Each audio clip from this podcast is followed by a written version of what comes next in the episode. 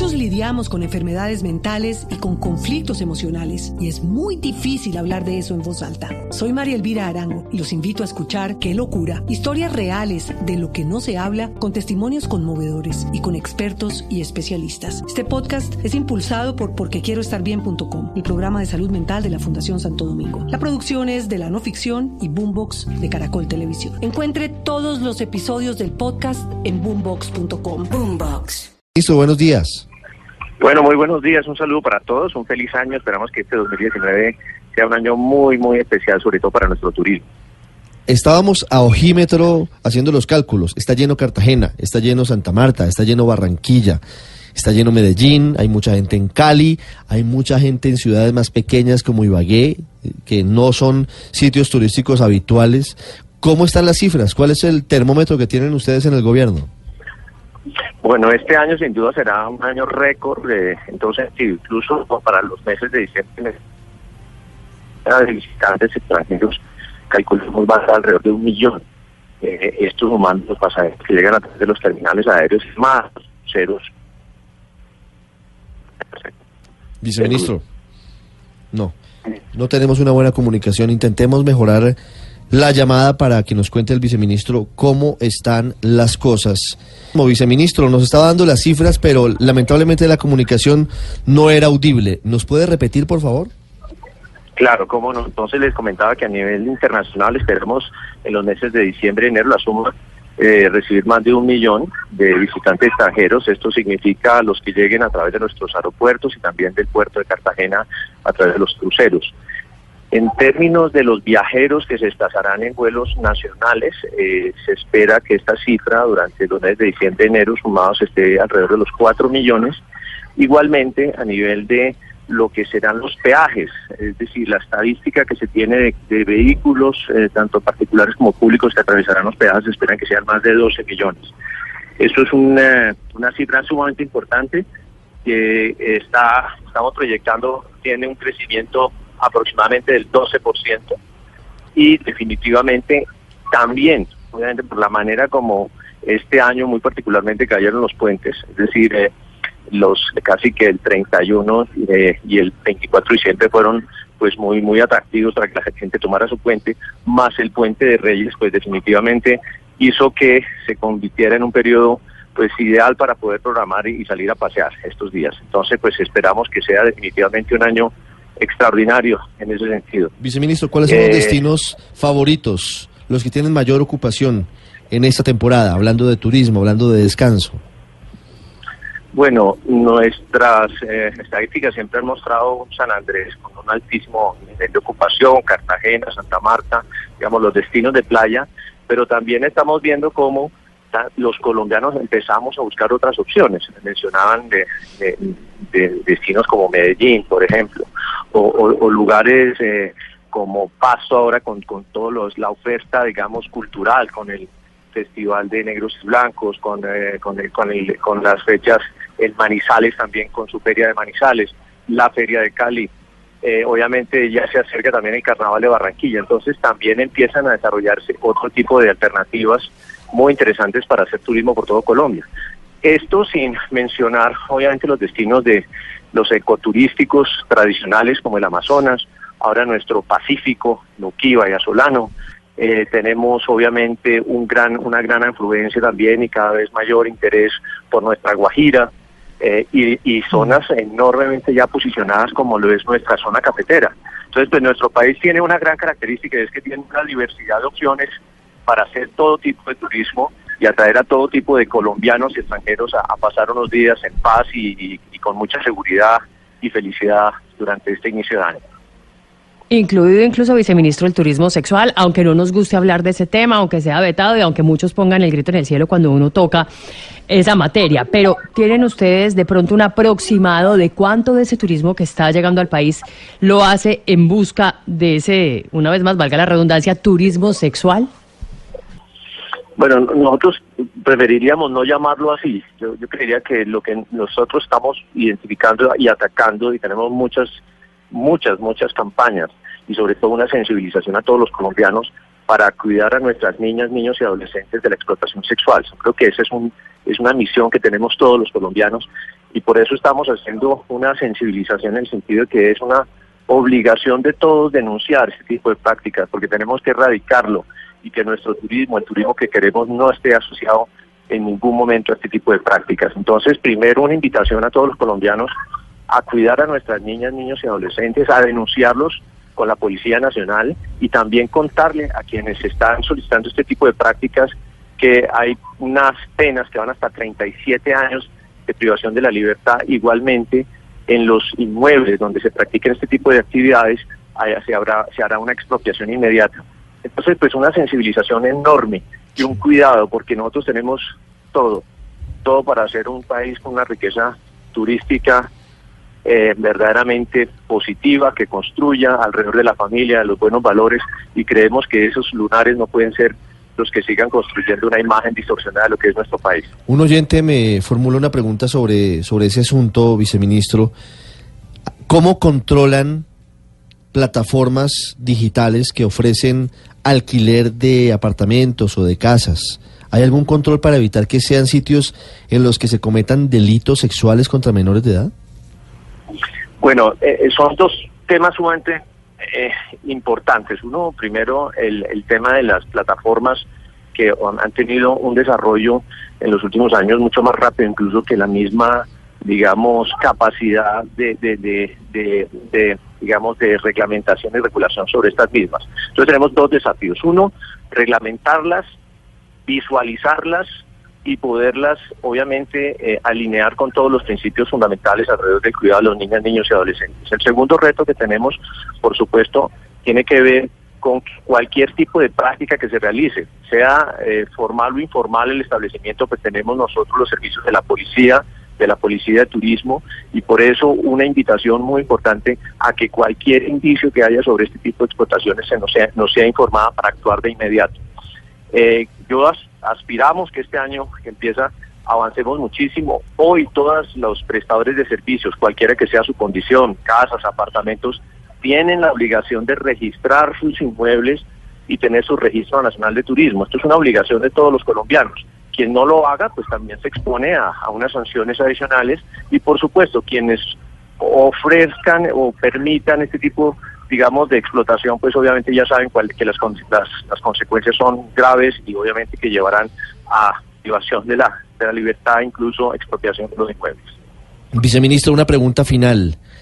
Hemos intentado hacer el ejercicio de comprar tiquetes aéreos en los últimos días y nos hemos encontrado con unos precios exorbitantes.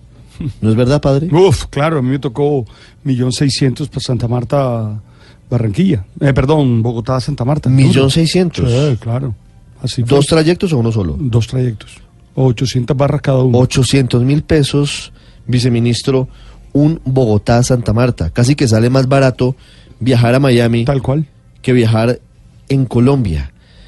Y hay un planteamiento del ex vicepresidente Germán Vargas en su columna del domingo en el tiempo de formular y crear en Colombia una política de cielos abiertos para que la libre oferta y la libre demanda, pero con mucha posibilidad de más aerolíneas y más rutas y más destinos, puedan eh, disminuir el precio de los tiquetes, que en Colombia son groseramente costosos. ¿El gobierno apoya esa iniciativa? Bueno, yo primero quiero señalar algo, y es que en efecto, eh, es hoy en día el, mercado se, se autorregula, es decir, es una la capacidad que tienen las líneas aéreas de definir sus precios, pues obviamente eh, se maneja sobre unas bandas que dependen muchísimo de las temporadas y particularmente las temporadas altas. Eh, no es sorpresa, yo creo que desafortunadamente quien compra en la temporada alta y sobre todo quien compra a última hora, pues tiene unas tarifas muy altas. De la misma manera, en estos mismos trayectos, si se planean los viajes con anticipación, se pueden conseguir unos, unos valores significativamente más bajos. O sea que yo creo que por eso también es muy importante para que todos los colombianos podamos planear con tiempo las vacaciones y realmente obtener mejores precios, pues definitivamente lo mejor es, es, desde ya empezar a definir las fechas, hacer las reservaciones y ustedes se darán cuenta que los precios son muy distintos. Ahora, para efectos de que haya una mayor competencia, pues yo creo que definitivamente eso es uno de los de los objetivos en la medida que hayan más operadores aéreos en la medida que tengamos más oferta pues mayores posibilidades también de que se consigan precios competitivos eh, en términos de lo que hoy se plantea digamos a nivel de de la aviación doméstica hoy en día, a través de la aeronáutica civil, existe lo que uno podría decir libertad total de cielos. Es decir, cualquier operador hoy existente puede solicitar volar entre uno u otro destino, sin restricción. Esto hoy en día más es un tema de oferta y demanda y de los operadores hoy existentes. Ojalá tengamos más operadores, ojalá tengamos que los operadores que hoy están ofreciendo eh, rutas o que están ausentes en algunas rutas, pues se animen y empiecen a volar más para efectos de que algunos destinos donde particularmente hay un solo operador, pues tengamos más competencia. En términos de, libertad de cielos, y eh, yo creo también que es importante contarle a Colombia que en, de, alguna manera el resultado que hoy estamos teniendo de un crecimiento sostenido en nuestras operaciones aéreas internacionales, pues ha sido la gradual liberación de los cielos, una, una mm. política mucho más abierta, una política que ha permitido a muchos operadores llegar a Colombia y esperamos que lleguen más operadores. Todavía los, hay espacio para que sigan llegando y por supuesto que en la medida que haya una regulación más amplia, pues eh, habrá más motivaciones. Pero vale la pena también anotar que no es el único factor, hay otros factores fundamentales que nos van a ayudar a que tengamos más, más operadores y ellos tienen que ver con la infraestructura aeronáutica, mm. tienen que ver con la promoción internacional, con el crecimiento de nuestra oferta hotelera, en fin, son procesos que se van acompañando uno del otro, se van apoyando uno tras el otro. Ahora bien, creo que ustedes han estado muy atentos a lo que viene sucediendo. Nosotros tenemos un aeropuerto El Dorado que ha tenido unas cifras de crecimiento récord que, que, que nos muestran también cómo hay cada vez más apetito por, por volar a Colombia, por disfrutar nuestro país y, y esa es parte fundamental de una de las, de las preocupaciones que tenemos que tener a, a, futuro, es, es ver si este crecimiento va a empezar o no a plafonar la capacidad que tengamos de atraer nuevos turistas internacionales. Pero al mismo tiempo, y, y si bien hoy hay varias alternativas para la expansión del Dorado, también hay que pensar y que deberíamos empezar a promover mucho más agresivamente eh, el desarrollo de aeropuertos internacionales como Medellín, como Barranquilla, como Cali. Nosotros tenemos una infraestructura hoy que permite operaciones internacionales muy importantes y que nos podrían ayudar a crecer y a descentralizar o, o, no depender tanto del aeropuerto El Dorado para el crecimiento futuro. Entonces, eh, todas estas políticas, más la infraestructura, más una adecuada promoción de Colombia serán fundamentales para que podamos sostener los crecimientos de nuestro turismo que por sí vienen siendo muy positivos. Claro, todo eso lo entendemos y, tiene usted razón y ni más falta usted es experto en el asunto. Pero, viceministro, el hecho de que se compre un tiquete con un mes de anticipación o con 15 días de anticipación no puede ser mm, una justificación para que hoy que en Colombia hay prácticamente un monopolio de una única empresa hay muchas más, por supuesto, pero la gran mayoría de las rutas y la gran mayoría de los viajes en Colombia los hace Avianca. Oiga. Y, eso, y eso, pues, eh, viceministro, entendiendo su posición, no puede justificar que estemos y si lo compras con tiempo abusos. y por A o B motivo lo tienes que cambiar, quiero ver. No, es que, es que, viceministro, recibimos muchas quejas, muchos problemas. Hay una posición dominante, Ricardo, sin lugar a dudas. De viceministro, entonces, no solamente de que faltan otros factores, sino que está pasando y la gente está sufriendo unos costos excesivos, y eso es evidente. Bueno, yo, sobre ese aspecto, pues yo creo que lo que ustedes han señalado en un país donde existe libertad de empresa, pues lo que necesitamos es que existan más operadores, que exista más competencia, que tengamos más oportunidades pero nuevamente, eh, hoy en día eh, la política lo permite, es decir, eh, no existe necesariamente ninguna protección particular a nivel de la reglamentación. ¿Y se, incentiva? ¿Se incentiva esta posibilidad? Pues, ¿Se, ¿Se, buscan nuevas aerolíneas? ¿Se, ¿Se trata de que haya más oferta? Pues vale la pena notar, por ejemplo, que ha habido en Colombia un crecimiento sumamente importante de operadores como Viva Air, entre otras cosas vienen anunciando incluso adquisición de nuevos equipos y están operando cada vez nuevas rutas. Recientemente, por ejemplo, anunciaron incluso la iniciación de operaciones desde Santa Marta hasta Miami, es decir, operaciones internacionales. Esto lo celebramos y esperamos que sigan creciendo. Una compañía como EasyFly también anunció recientemente adquisiciones importantes de equipos que van a ampliar la, ruta, sobre todo en aeropuertos, rutas regionales. Entonces, en efecto, sí hay desarrollo, sí hay motivación. La TAM y, Wingo, que es una compañía filial de Copa, también vienen creciendo su oferta.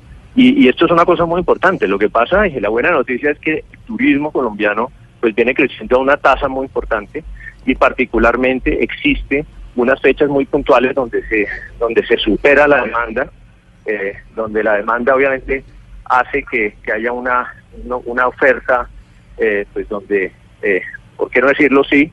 Eh, en algunas fechas específicas pues hay unos precios muy altos, pero ustedes se suben en el mismo avión y seguramente hacen una, una, solicitud si todos los pasajeros pagaron esa última tarifa de, última hora que es, que es a toda luz costosa y se van a dar cuenta que en ese mismo vuelo están particularmente compartiendo diferentes pasajeros que compraron en diferentes momentos a diferentes tarifas. Entonces es un tema complejo que se va a resolver, y ustedes lo han indicado muy bien, en la medida que tengamos más operadores y todo el interés y todo el desarrollo nuestro está en ese sentido, apunta hacia eso. Viceministro Juan Pablo Franqui, muchas gracias, feliz día. Muchas gracias a ustedes, un feliz año y espero que disfruten mucho de los rincones de nuestro país.